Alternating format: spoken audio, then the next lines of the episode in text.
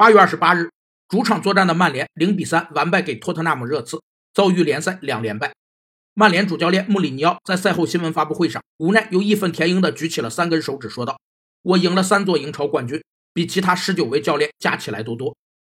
极度迷恋过去，认为过去比现在要美好，喜欢沉浸在过去的回忆中，不肯回到或面对现实。心理学家将这种心理现象称为回归心理。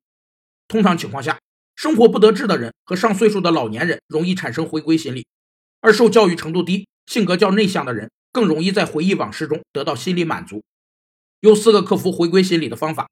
一是创造一个美好的生活环境，培养各种兴趣爱好，调节和丰富精神生活；二是多参加体育活动，增强体质；三是多与周围的人接触；四是家人和朋友应主动关心回归心理患者。尽管部分曼联死忠依然相信穆里尼奥，但要想走出绝境。狂人必须要在最短时间内做出改变。